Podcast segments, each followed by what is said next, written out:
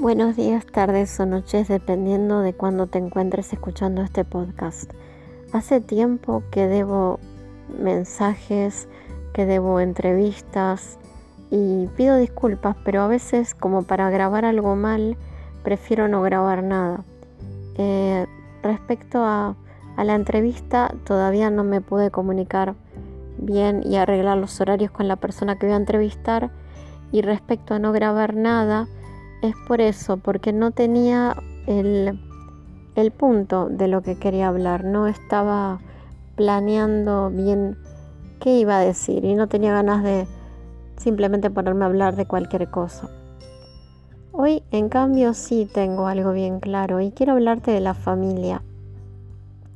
¿Qué concepto, no? Primero, definamos a la familia.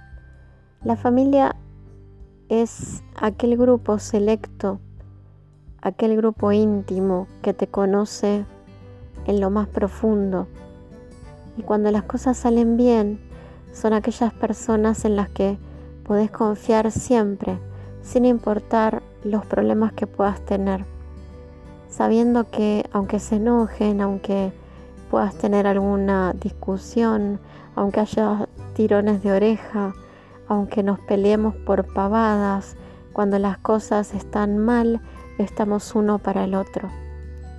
Y sobre todo la familia es aquella persona, aquel grupo que forma tan fuerte parte de tu historia que te cuesta siquiera imaginar vivir la vida sin ellos. Las familias son aquellos por los que darías la vida si tuvieras que hacerlo. No todas las familias son iguales y no siempre la familia viene por la sangre. Me refiero a que los lazos familiares no siempre son los lazos sanguíneos. Eh, ese es el concepto al que nos referimos cuando hablamos de familia del corazón, que son aquellas personas que nos adoptaron, que nos hicieron parte de su vida cotidiana, de su historia, de su corazón. Y un claro ejemplo, por supuesto, lo tenemos con los nenes o con las personas en general que han sido adoptadas, que han encontrado otra familia. También dentro de la familia vas a tener aquel tío que no se acuerda ni de cómo te llamas, aquella persona con la que te llevas mal siempre, aquellos con los que no tenés ninguna identificación espiritual, por decir así. Y en el peor de los casos, hay gente mala. No voy a negarlo. Cuando uno lee una noticia de un abuso dentro de una familia, cuando lees que, por ejemplo, el propio padre biológico se abusa de su hija, aunque fuese padre adoptivo, no, pero el, propio padre biológico en algún punto hasta lo hace más eh, macabro. Es una realidad. Hay familias que son infiernos, hay familias en donde la pobre persona que cae ahí tiene que tratar de salir adelante y conseguir una familia real, una familia verdadera. Pero no me cabe duda de que la familia es el núcleo de toda sociedad sana y que cualquier política, cualquier actitud que trate de romper esa familia o de poner delante de la familia al líder, a la política o a cualquier otra cosa no tiene claras intenciones, sino turbias. ¿A qué me refiero? Acá no estoy hablando de Argentina. Estoy hablando de países en donde hay una especie de de lavado de cerebro.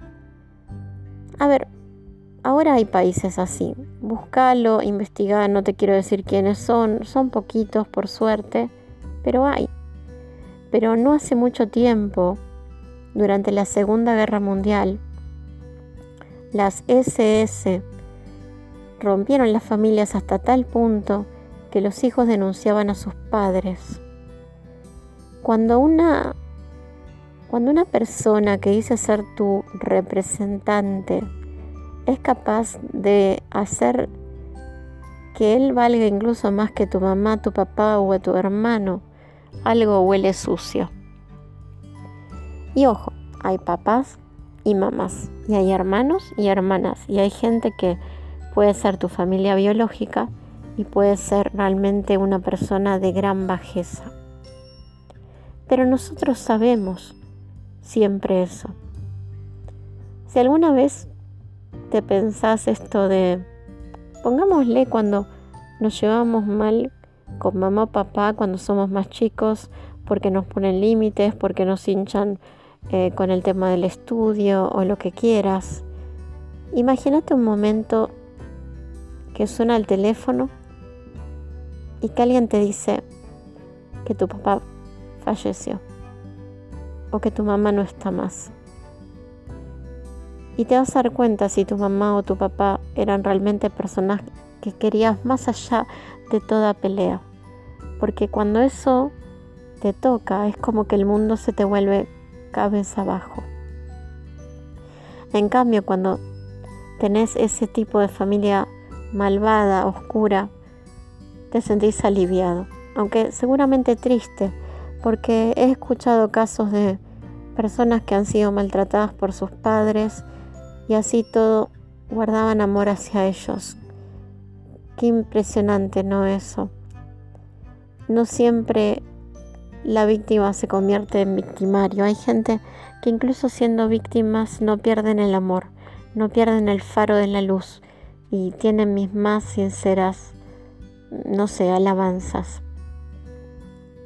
Ahora vayamos a la familia en serio, a la familia que es eh, tu apoyo, tu cobijo, tu consuelo, a esa familia a la que puedes recurrir cuando las cosas se te caen a pedazos, cuando sentís que nada te sale bien, a ese padre o madre en el que sabes que puedes confiar, a ese tío, a ese primo, hermano.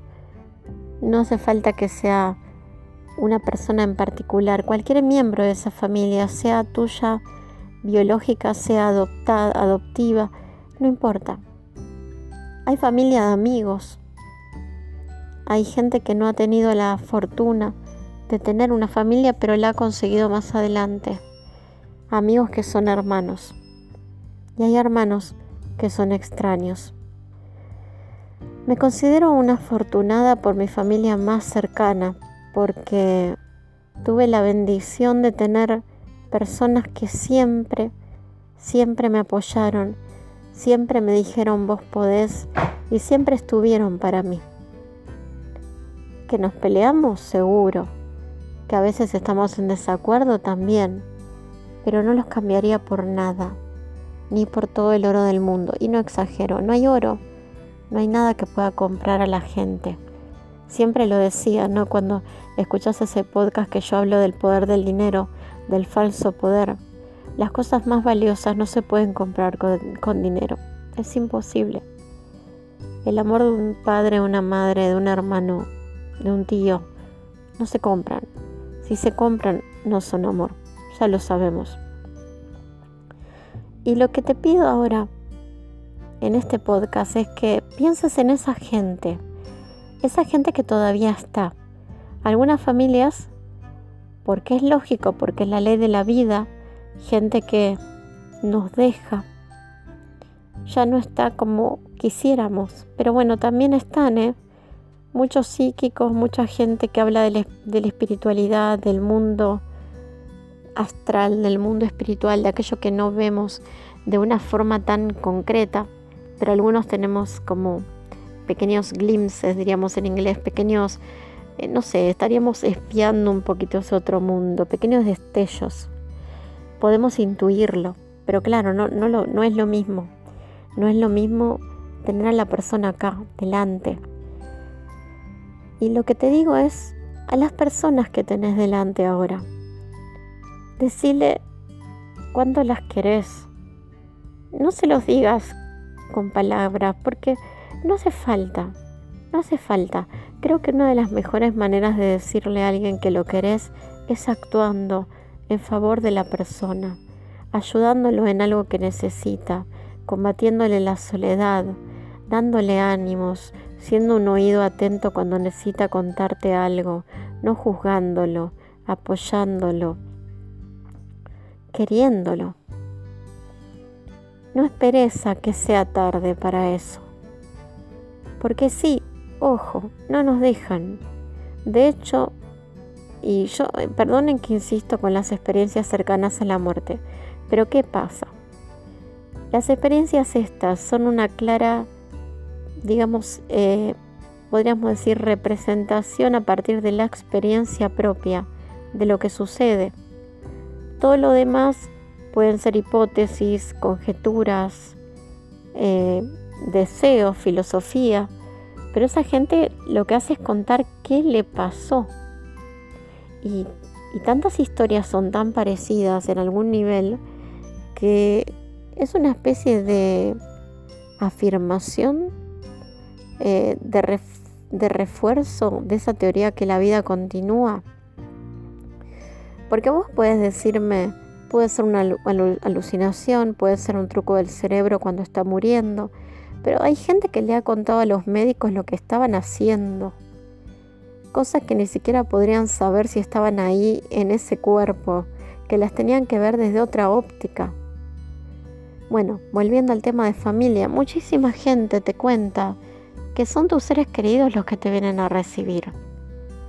Eh, hay gente que se ha encontrado obviamente con papá, con mamá, cuando ya habían estado en otro lado, ¿no? Cuando ya habían partido de este mundo hacía muchísimos años también las mascotas, tíos, gente que incluso era pariente y no habían conocido nunca. Un niño contó a su mamá sobre su hermanito y resulta que él no sabía de este hermanito y bueno, la mamá terminó, terminó confesándole que había tenido un aborto, creo, o había muerto de bebé cuando era muy pequeño. No puedo recordar bien la situación. Eh, sé que también los bebés permítanme decirles, bebés, que son abortados, también hay una conexión con ellos. No hay juicio. No hay juicio. No, no, las experiencias que, que leí no son de una especie de, ah, me abortaste tal y tal cosa, sino una especie de reencuentro. Eh, volviendo al tema, nuestros seres queridos nos acompañan, nos cuidan, incluso le podemos pedir señales. Pero en este momento que estamos en este planeta, tenemos seres queridos acá. Que los tenemos, pero no los tomemos por sentado, no los demos por sentado. Ni a tu hermano, ni a tu, ni a tu mamá, si es que tenés la suerte de tenerla, ni a tu abuela, si es que pensás, uy, qué hincha, tengo que ver a mi abuela. Eh, un día no van a estar ni siquiera gente que es de tu edad o menor. Cada día que los tenés, valóralo. Que no te toque eso en donde vos perdiste a alguien al que no pudiste disfrutar. Y con eso no, te estoy diciendo no te pelees, eh, sea un santo, porque eso tampoco es normal, es, eso sería antinatural, todos nos peleamos y tampoco los demás, tampoco son santos, todos tenemos nuestras cosas. Pero a veces el ego no nos permite darnos cuenta de que a veces es mejor estar en paz que tratar de luchar por ver quién tiene la razón. Y sobre todas las cosas te digo, no te pelees nunca con un ser querido por política, nunca. No vale la pena. Si tienen opiniones diferentes, está bien que sean sinceros me parece que uno no tiene que mentir por miedo a caer mal. Un ser querido debería aceptarte, sea cual sea tu afinidad política, digamos. Pero que quede ahí. Si es una persona la que aprecias, que quede ahí. No vale la pena. La política viene y va. Los gobiernos pasan, pero la familia queda. Y los gobiernos no sé cuánto darían por vos, pero tu familia, la que es tu familia de corazón, daría todo. Nunca dejes a una persona que te apoyó, que te ayudó en un momento difícil, que fue tu compañía, de lado, porque piensa diferente a vos.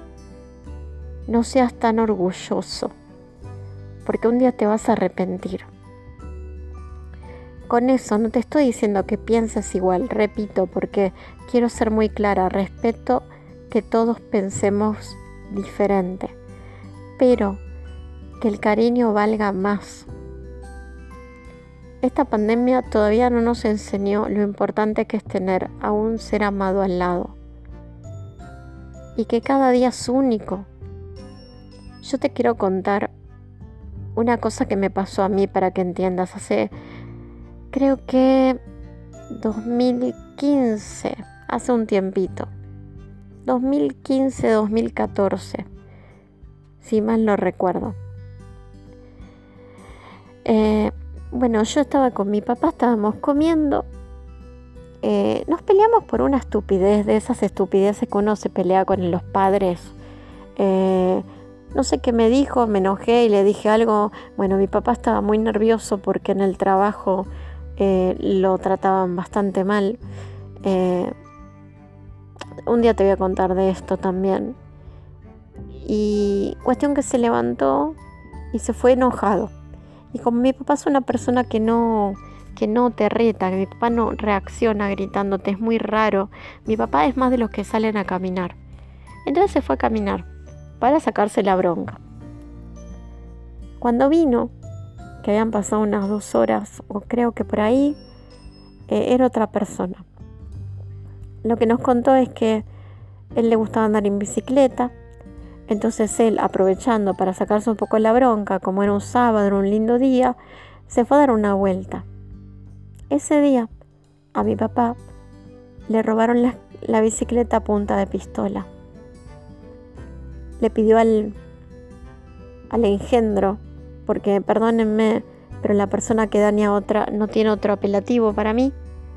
Es así menos si dañas a una persona mayor y sos tan cocorito con una punta de pistola. Qué cocorito, ¿no? Agarrar a una persona que no se puede defender y a punta de pistola, qué valiente que sos. Me das lástima porque del otro lado vas a tener un poquitito de entrenamiento de moral. Así que paso a mi papá, que es más importante. Mi papá podría haber perdido la vida le pidió los documentos que por favor no se los sacara. Gracias a Dios esta persona, comillas, comillas, no tenía la moral totalmente podrida y no lo mató. Pero podría haberlo matado. Por una bicicleta.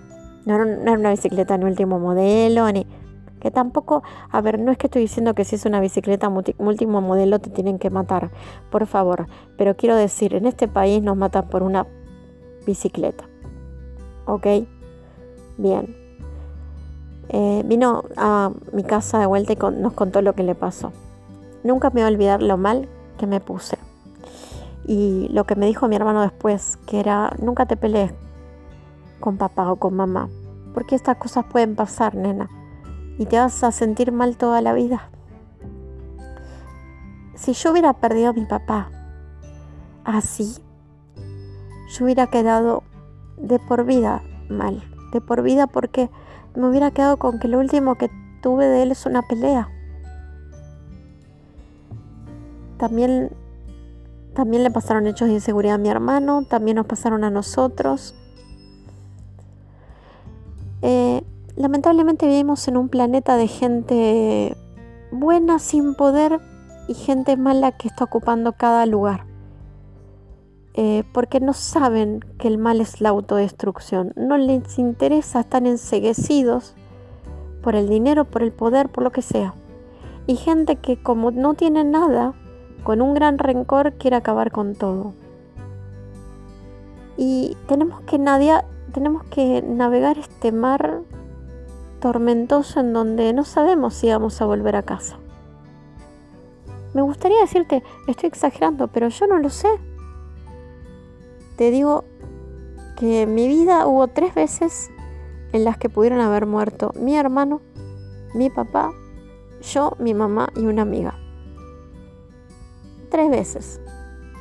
Así que, que te voy a mentir y te voy a decir, no, es que yo fui a un lugar peligroso. No, es que yo fui a la noche, ahí al baldío de la villa, tal. No, no, yo no fui a ningún baldío ni a un lugar peligroso. Ni siquiera, ni siquiera era por decir una villa o no era una villa. Es más, yo de chiquita vivía delante de una villa y era gente honesta, así que eran otros tiempos, diría yo. Lo que te estoy diciendo es que esta, este es el mundo en el que vivimos ahora. Que puede cambiar pido a Dios que cambie. Siempre digo, cambiemos nosotros. Pero mientras tanto, mientras no cambia, no te pelees con un ser querido. Con un ser que vos sabés que podés contar con esa persona. No te pelees por ego, no te pelees por política, no te pelees, no te pelees por cosas sabiendo que de un minuto a otro los podés perder. Y segundo, si ya la vida te quitó un ser querido, créeme que te lo digo desde el aprendizaje y desde experiencias personales que no nos dejan y que nos vamos a volver a ver. Pero no hay que no hay que acortar el camino, hay que vivir la vida. Hay que llegar al final tratando de hacerlo mejor. Entonces, tenés a mamá, no te preocupes eh, si tenés tiempo, no hacete tiempo. Tenés a papá, demostrale que lo querés. Si son padres grandes, tómate un tiempo para hablarles si no los podés ver por la pandemia. Tenés un hermano, también levanta el teléfono. Tenés un primo, una prima con los que te llevas bien de chicos, que dejaste de ver por situaciones de la vida. Teléfono, WhatsApp. No hay excusas. Porque ¿sabes qué pasa después cuando se van? No hay vuelta atrás. Es, ojo, no lo tomes como crítica. Eh, me lo digo a mí también. Me lo recuerdo. Como te digo, yo misma he cometido esas, cosas. Yo no soy perfecta, acá no vengo, siempre les digo, acá no viene Andy a decir, miren, Santa Andy les cuenta cómo tienen que vivir. No, no soy santa. Y me falta mucho. Eh, me falta un montón de cosas para hacer mejor como que yo quisiera hacer, pero por lo menos hago el intento. Y cuando algo me viene a la cabeza, como me vino este tema, quería contarlo porque no es cursi, es real. Es real. Eh, a mi hermano también lo iba a perder. Eh, no tengo ganas de contar esa experiencia, para mí fue terrible. Incluso en mi propia casa me podrían haber matado. Y lo que me importa es que estas personas siguen estando conmigo. Siempre le dije a Dios gracias porque no fue. Y también para vos, para el que fue. No es que Dios se olvida, no es que, mira, no, te sé explicar por qué hay tanto sufrimiento en el mundo, no te sé explicar un montón de cosas. Eh, yo también estoy llena de preguntas, siempre lo digo que por más espiritual que uno sea, uno está llena de preguntas. Uno no tiene la sabiduría y tampoco la Biblia responde todo, ni nada, porque hay preguntas sobre preguntas que ni siquiera los curas te van a saber decir que, nadie. Quizá esta gente que vuelve del otro lado te puede decir muchas cosas porque, a ver, han vivido cosas que son increíbles, pero así todos siguen con preguntas, porque también te dicen que parte de la memoria se borra al volver, porque supuestamente si supiéramos todo, esta experiencia no tendría valor a veces sí también pienso, ay, déjenme de hinchar, ¿por qué no podemos ya vivir felices para siempre, no? Pero bueno, es entendible que uno sienta esa angustia, ¿no? Eh, lo que digo es, sembra amor. Mira, el mundo es injusto, el mundo es cruel, las cosas, eh, las cosas pasan, cosas eh, malas pasan a gente buena, la gente mala parece que la tiene más fácil. Yo sé todas esas cosas. Yo ya sé lo que duele, yo ya sé la impunidad que uno siente, eh, perdón, la impunidad de otros, la, la impotencia siente. Yo ya sé todo eso, como te digo, yo no, no nací en cuna de oro y mi vida es dura y va a seguir siendo dura hasta el día que me muera. Para mi, para mi discapacidad no hay cura y, y listo. Son las cartas que me tocaron. Es como dice Forrest, Gump, la vida es una caja de chocolates, no sabes qué te va a tocar. Yo diría también la, la, la vida es una baraja de cartas y tampoco sabes qué te va a tocar, pero sí tu elección es jugar lo mejor que puedas con esas cartas y ojo con lo que, lo que valoras en el juego. La gente, los afectos, así sea de gente y también de los animales, los afectos siempre están primero. Bueno, disfruta los que tenés al lado, querelos, agradece a Dios que todavía los tenés al lado, que sepan que vos los, los estás apoyando. No te sientas tonto de demostrar afecto. Nunca uno pierde por querer. Eh, y nada más. Simplemente eso, buena semana y ya vendré con otros audios. Muchas gracias como siempre por escucharme y muchísimas gracias a toda la gente fuera de Argentina que está haciéndome el honor de escuchar mi podcast aunque sea un ratito. Y por supuesto muchas gracias a las personas de mi país que también lo hacen.